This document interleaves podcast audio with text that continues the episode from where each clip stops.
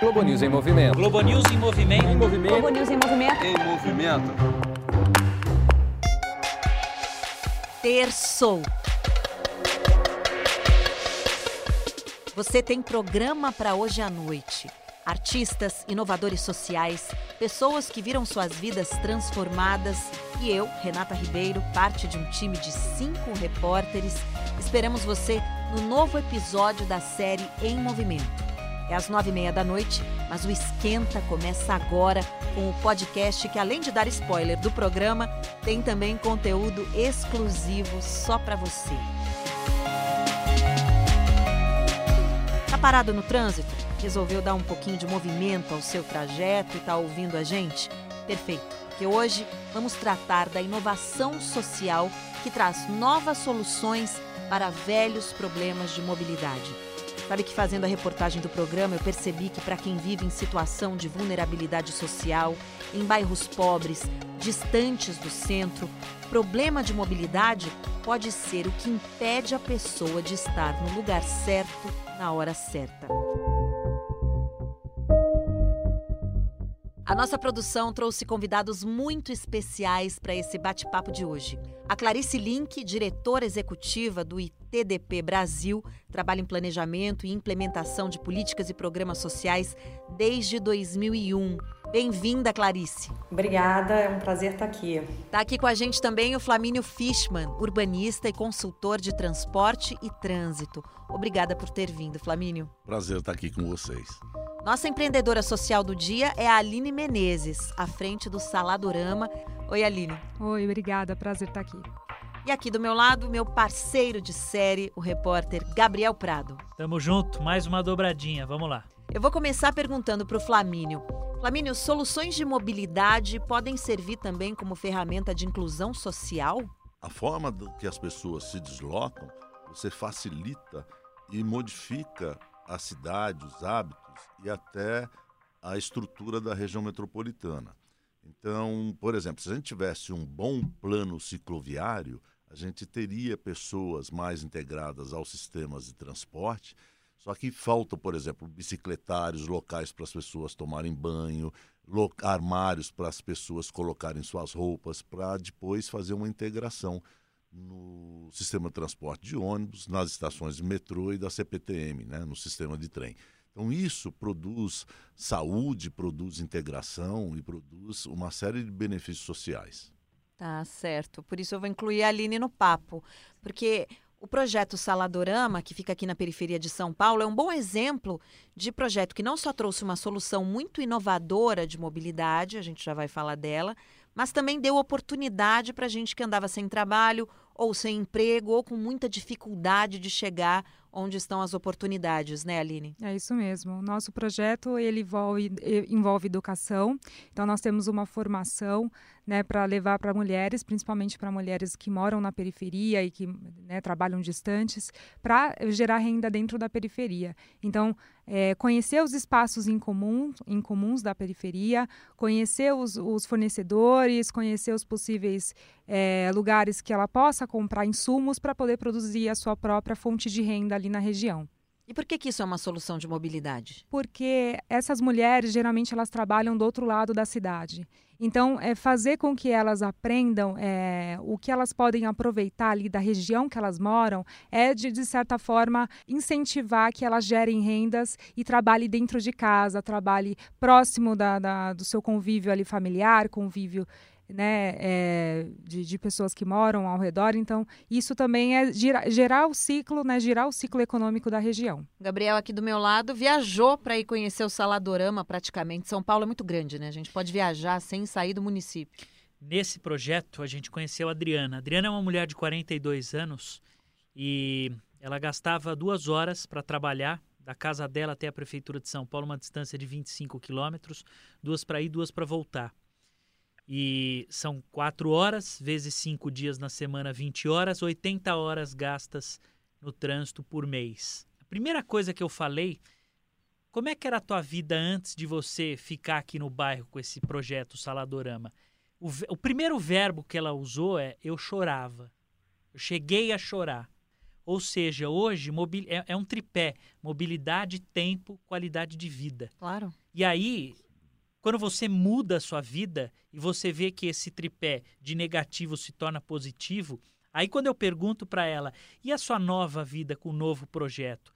Ela tira o semblante triste, abre um sorriso e fala: Eu ganhei a minha vida de volta. Ela não vai fazer salada, vai fazer suco, vai vender online, vender na região, vender ali na periferia, vai ganhar tempo, cuidar mais da família, porque ela tem dois filhos, e vai ter muito mais sorriso no, no, no rosto. E sorriso no bolso também. Sorriso no hoje bolso foi ótimo. Tempo é dinheiro. Claro que é, tempo é dinheiro. Clarice. Eu ia dizer isso. Fala, Clarice. Eu acho assim que essa questão também do olhar para a mulher, né, ele que o Saladorama traz, ele é fundamental. Se a gente entende que a taxa de desocupação das mulheres, ela costuma ser maior do que dos homens, então os dados recentes do IPEA mostram que as mulheres têm uma taxa de desocupação do trabalho produtivo formal de 10% versus homens 6%, e que a taxa também de imobilidade das mulheres, ou seja, o número de viagens feitas, né, a taxa da, da imobilidade das mulheres é maior também do que a taxa da imobilidade dos homens, então, isso adultos acima de 15 anos. Né, a gente pensa a importância de descentralizar as oportunidades econômicas né, nesse território tão amplo, mas que tem uma concentração tão grande de oportunidades de emprego e não somente de emprego, né, que demanda essa viagem de quatro horas por dia que está sendo contada. Né? Então, quando a gente descentraliza essas oportunidades, a gente, na verdade, beneficia, em particular, as mulheres, porque elas têm um trabalho reprodutivo e de cuidado da família muito maior que muitas vezes não permite que elas estejam tão distantes de casa. Então, acho que esse olhar para a mulher, ele é importante e a mobilidade, o planejamento de mobilidade tem que ter um olhar diferenciado para a mulher, porque o padrão de viagem da mulher é diferente, né? E essa distribuição desigual que a gente tem no território de acesso ao emprego e a outras oportunidades também, de saúde, de, de educação e etc., impactam em particular as mulheres mais do que os homens. E vejam vocês, é, é, é matemática a Adriana gastava 80 horas por mês no trânsito. O que, que você faz com 80 horas na tua mão? Você cuida muito mais e muito melhor dos teus filhos. Você se desloca para cumprir outros compromissos dentro do bairro. Você cozinha com mais amor e com mais tempo, porque você tem disponibilidade para isso. Você vai conversar com um amigo, com uma amiga, vai visitar um parente. Você otimiza a tua qualidade de vida, porque tempo é dinheiro, e você prolonga a tua vida precisa repensar de fato esse modelo mais descentralizado né, e mais humano. E é, soluções como essa é, são muito legais, são muito inteligentes, assim como a internet. Né? A internet trouxe um benefício social também com o não transporte. A bicicleta também pode ser um meio é, não só de transporte, mas um meio de se exercitar, um meio de socializar, um meio de conhecer a cidade, de tomar conta do bairro, né? E a gente viu recentemente a cidade se abrir um pouco mais né, para bicicleta. Mas vocês não acham paradoxal que tenham sido construídas mais ciclovias nos bairros centrais do que na periferia, já que a gente vê que as estatísticas mostram né, que é na periferia onde se anda mais de bicicleta? É, o maior problema que a gente tem com bicicleta é exatamente isso. A gente tem uh, atividades ligadas a lazer. Então, quando você tem esse link dentro da cidade, é, próximo dos parques, que é muito legal, é muito saudável, mas fundamentalmente o que a gente deveria privilegiar é o deslocamento, a microacessibilidade, como a gente fala, para os sistemas estruturados de transporte. Né? Então, essa conexão com locais adequados, com armários, chuveiros, para as pessoas deixarem também as suas bicicletas em bicicletários e depois se deslocarem a, a, por meio de outros modos de transporte, isso que é legal, isso que permite as pessoas integrarem uh, e se deslocarem as distâncias maiores. E né? embarcar com a bicicleta. Embarcar né? em alguns momentos fora do pico, uhum. até embarcar com a bicicleta, o que é muito legal. Agora, o que não pode é a gente é, simplesmente uh, desenvolver projetos e implantar projetos sem pensar como é que vai ficar essa conectividade. Então a prefeitura inicia um projeto cicloviário, mas não oferece os terminais urbanos municipais com a, a possibilidade de acolher essas pessoas que estão andando de bicicleta. Então, essas pessoas estão na periferia, elas estão fora desse, desse plano cicloviário, né? E aí é que reside o maior potencial de deslocamento e a, o melhor benefício social. Aline, lá no bairro onde o Saladorama está instalado, né, e fazendo ali uma grande transformação na vida daquelas mulheres, principalmente, se anda muito de bicicleta? É, então, a gente está agora no Itaim Paulista. Lá sim se anda, é, aquela região ao entorno da onde a gente está fazendo a capacitação, existe sim uma demanda bastante é, alta de, de, de, de locomoção por bicicleta. Aonde a gente encontrou dificuldade foi em Heliópolis. E em Heliópolis é montanhoso, né? Então, é, e, as, e as ruas eram muito estreitas. Então, lá a gente teve bastante dificuldade para encontrar, por exemplo, pessoas que fossem trazer, é, fazer essas entregas do, do, do, delivery. E a gente até pensou a princípio em contratar pessoas para fazer com a bicicleta porque com, com carro era impossível, com moto era um pouco mais difícil e com bicicleta talvez a gente conseguisse aí é, de uma forma mais barata, né, mais em conta, conseguir mais pessoas para poder fazer essa, essas entregas. Gabriel, você vem trabalhar de bicicleta? Usa bicicleta no dia a dia? Depende do dia. Quando eu estou atrasado, eu sou preguiçoso, pego o carro. Mas quando eu tenho tempo, eu pego, saio estação Mackenzie, linha amarela, desço na Faria Lima bicicleta 32 minutos até a, a estação mais perto da redação, mesmo trajeto para voltar. Ele estava comentando sobre a, a, questão da mobilidade, a ciclofaixa. Tem muito isso na periferia. A Globo News já fez matéria. Ciclofaixa que não liga nada a lugar nenhum. Sim. O final da ciclofaixa dá no muro. Tem uma árvore no meio, ou ela chega num lugar que a pessoa tem que. Ou ela vai pela calçada, ou pela rua, ou vai deslocando a bicicleta com a mão para tentar achar numa uma outra ciclofaixa mais na frente e a pessoa perde a motivação. Ou então ela se arrisca, né? Agora, olha que interessante. Eu fui conhecer um projeto no bairro de São Miguel Paulista.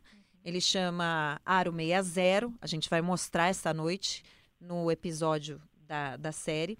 Agora, quando eu cheguei lá, eu vi que era um projeto que incentivava o uso da bicicleta, mas claro, misturava arte, né? Então, estava tendo uma oficina de lambi-lambi para as crianças fazerem os cartazes e depois distribuírem com a bicicleta, uma oficina de mecânica, como a Clarice disse que aconteceu lá em Moçambique, estavam lá é, dando autonomia para aqueles ciclistas poderem trocar pneu, ajustar o freio, até reformar uma bicicleta. Mas aí eu perguntei para o fundador, por que, que você está fazendo um projeto de incentivo ao uso de bicicleta em São Miguel Paulista, que já é o bairro onde mais se anda de bicicleta, né? Visível na paisagem. Uhum. Ele disse, porque eles usam, mas usam com vergonha. Eles querem uma moto ou um carro assim que eles puderem comprar. Eles usam a bicicleta porque é um meio de transporte relativamente barato para eles. Às vezes fica até difícil pagar a passagem de ônibus para as distâncias mais curtas, mas eles não entenderam o poder que a bicicleta tem. Eu é, queria fazer um comentário sobre isso. Eu acho o Aro 60, é, enfim, as iniciativas que eles lideram fantásticas. E é exatamente porque tem essa questão em torno do simbólico da bicicleta, né? Esse, essa sensação de que a bicicleta é um meio de transporte é, do pobre, né? Ela não é, uma, não é uma exclusividade brasileira. A gente vê isso em diversos lugares. Existe esse desejo de ter o carro, de ter a moto. Eu vi isso em Moçambique, eu vi isso na Namíbia. A gente vê no ITDP em outras é, geografias onde atuamos também, na Índia, na China, né? Onde andava-se tanto de bicicleta e hoje em dia cada vez menos. Hoje em dia existe uma, uma política, assim, de fato, de tirar a bicicleta é, da rua e abrir mais espaço para carros. Né? Acho que esse trabalho que o Aro faz, que o Aro 60 faz, de ressignificar a bicicleta e de mostrar a bicicleta com todo esse potencial de geração de renda, né? Então eles fazem essas oficinas e de acesso, é, de ampliação de acesso e ampliação de conhecimento é algo fantástico, de fato. Eu acho interessante como a bicicleta ela pode servir como fonte é, de renda, de geração de renda para as pessoas. Por causa disso, eu vou voltar para o projeto Aro 60 só para apresentar para vocês o spoiler da semana. Spoiler da semana. Spoiler da semana. A bicicleta é, é, é o veículo mais democrático que nós temos. É um veículo que permite o contato com o próximo. Enquanto o projeto Cultura no Ônibus circula pela capital do país, a mente do Tonho do Livro continua em movimento. Essa missão que ele tomou para si de levar o conhecimento pela leitura está ganhando agora uma nova forma de se locomover. Projeto Cultura na bicicleta. A mobilidade é algo fundamental, né? assim como a arte. Né? A arte faz parte aí dos princípios da cidadania, da educação, e assim como uma mobilidade de um, de um país, de uma nação, de um estado, de um município. Cada vez mais você vai entender que bicicleta é, é mais que é uma profissão ou até um lazer, né? Vira também meio que febre. Quando você monta a bicicleta, você não para. Sempre quer um pouco mais longe, sempre quer, que nem todo mundo fala, né? Utilizar ela em qualquer lugar. Spoiler da semana. Spoiler da semana. Esse personagem que a gente ouviu saiu de lá de São Miguel Paulista, passou a vida lá, já não sabia o que fazer, com o que trabalhar e agora tem um prazer enorme de trabalhar como entregador nos bairros centrais da cidade, né? Mostrando aí um projeto que mistura solução de mobilidade com essa essa solução social, né? E beneficia principalmente esse grupo de pessoas que, que tem maior, é, a maior taxa de desemprego, né? Que são os jovens, o primeiro emprego. Então, essas pessoas que, né, que, que estão nessa margem né, da, da, do, da, da, da, questão do mercado de trabalho é que estão sendo beneficiadas por esses aplicativos, é, começando a fazer gerar renda através dessa, dessa, dessa mobilidade por bicicleta. Então, os nossos primeiros entregadores no Saladorama, por exemplo, foram jovens, através de bicicleta, que começaram começaram a fazer as entregas para a gente ali na, no, no perímetro. Então, é, eu acho que é a principal característica dessas pessoas que estão gerando renda através da mobilidade por bicicleta. Clarice, a gente tem visto surgirem é, muitos projetos sociais ou negócios sociais que misturam mobilidade e também é, essa preocupação em gerar renda, emprego, em dar perspectiva para jovens ou pessoas que estão desempregadas? Para inovar na cidade, para fazer com que as cidades sejam mais inclusivas, mais justas, para fazer com que toda a população desse território tenha de fato acesso ao que a cidade tem de bom para oferecer. Afinal de contas, é por isso que nós somos majoritariamente urbanos, né, no Brasil e enfim cada vez mais no mundo, processo de urbanização muito acelerado. A gente quer estar na cidade porque na cidade a gente pode acessar mais. A gente tem um ganho de escala, né? A inovação ela não precisa necessariamente ser somente as novas tecnologias, né? Acho que a inovação diz respeito a novas formas da gente pensar a circulação na cidade, da gente pensar sobre o uso, né, do solo, o, o, o uso que a gente faz da cidade. Muito bom. Eu vou aproveitar que eu tô com o Gabriel aqui no estúdio e vou inovar. Vou fazer o bastidor da reportagem ao vivo aqui com ele. História de repórter. História de repórter. Sabe aquele ditado casa de ferreiro espeto de pau? Pois então, a gente traz esse, essa reportagem do Saladorama para mostrar como existem projetos que oferecem um ganho de mobilidade, uma qualidade de vida. E não é que foi a reportagem mais trabalhosa do ponto de vista de falta de tempo para a gente fazer. A distância da TV até o galpão do Saladorama, acho que são 20, 24 km e meio. Gigantesca. Uma hora e 25 para ir, dependendo do horário, quase duas horas para voltar. E é muita história e muita coisa para a gente mostrar. Então, quer dizer, existe um, uma urgência, assim, imensurável de as grandes cidades começarem a pensar nessa questão da mobilidade é, local, então, é fomentar o emprego no bairro, estimular as pessoas a trabalharem no bairro é difícil, é muito difícil, porque os grandes centros empresariais estão concentrados no centro, na região central de São Paulo. É, mas eu acho que esse tipo de reportagem, esse programa, aqui a gente ainda vai assistir, é, eles dão essa noção, até para os próximos empresários ou empreendedores, que vale a pena fomentar a mobilidade local e a economia local para que todo mundo, a cidade como um todo, tem um ganho na qualidade de vida. História de repórter. História de repórter. Flamínio, você acha que há esses problemas de mobilidade agravam a desigualdade social? A gente precisaria também ter uma lógica que, uh, que conviva tanto a gente levar o emprego para as periferias, mas também trazer habitações mais populares, com valores é, menores que possibilite essas pessoas também morarem mais próximo dos empregos e da infraestrutura da cidade, né, que é bastante grande. E isso iria é, demandar um uso da infraestrutura de uma maneira menor, mais racional, para que a gente pudesse investir é, em outras atividades como educação, saúde, que também são importantíssimas para a formação e para uma, uma melhor qualidade de vida da população. Eu queria complementar essa reflexão que está sendo feita super interessante com dois, do, dois pontos.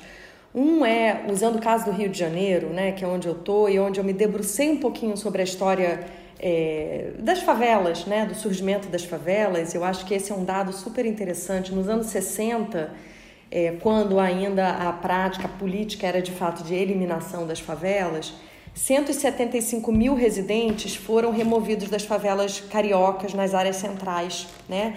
E aí foram feitos diversos reassentamentos na periferia, assim nasceu Cidade de Deus, é, Vila Kennedy, alguns outros grandes empreendimentos habitacionais, né? Mas muito desarticulados da cidade, né? Digamos assim, plantações de casa totalmente desconectados com a cidade. 40 mil casas foram construídas nessa época para receber 30% da população das favelas cariocas. Mas sabe que entre 70 e 74, o número de favelas nas áreas centrais praticamente dobrou. Então as pessoas foram reassentadas e elas acabaram retornando, porque de fato a prioridade é estar próximo ao trabalho.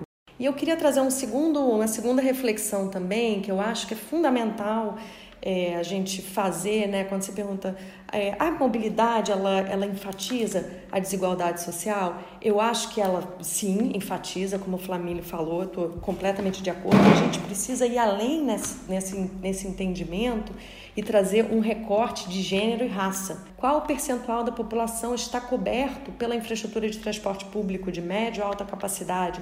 Em todas as regiões metropolitanas, quando a gente olha para esse dado e compara esse dado em relação a mulheres negras, sempre a cobertura de mulheres negras é menor do que a média da população. Na maior parte das vezes, cinco pontos percentuais menos. O sistema de mobilidade pode também ser algo que perpetua a desigualdade. E acho que essa, esse para a gente é um pano de fundo fundamental. A gente não pode falar em nenhuma política pública no Brasil, em nenhuma temática que não tenha um entendimento profundo sobre desigualdades de gênero, raça e renda. Agora, eu, eu fiquei curiosa, queria perguntar para vocês dois, para o Gabriel, repórter, para você que está lá como nutricionista. A gente sempre escolhe projetos para falar no Em Movimento que usam a arte como ferramenta de transformação social. E ali é a gastronomia que está ocupando esse papel? É a gastronomia. É a nossa mesmo. personagem não optou pela salada, optou pelos sucos naturais. E ela fez do alimento uma arte na vida dela. E, e, assim, não é, ah, joga tudo lá na centrífuga e moe. Tem todo um conceito, né, sim, né, ali. Tem que ser fazer funcional. suco é fazer arte, né? Sim, sim, sim. É, a gente trabalha alguns conceitos de aproveitamento integral de alimentos também, que é um diferencial que elas vão criar. É, punks, que é um outro, que é muito legal, dá para elas criar, é, é, colocarem e plantarem no quintal, né? Então, ora pronobis, e isso vai enriquecer o produto final delas. Então, por exemplo, são as plantas é, não convencionais comestíveis, né?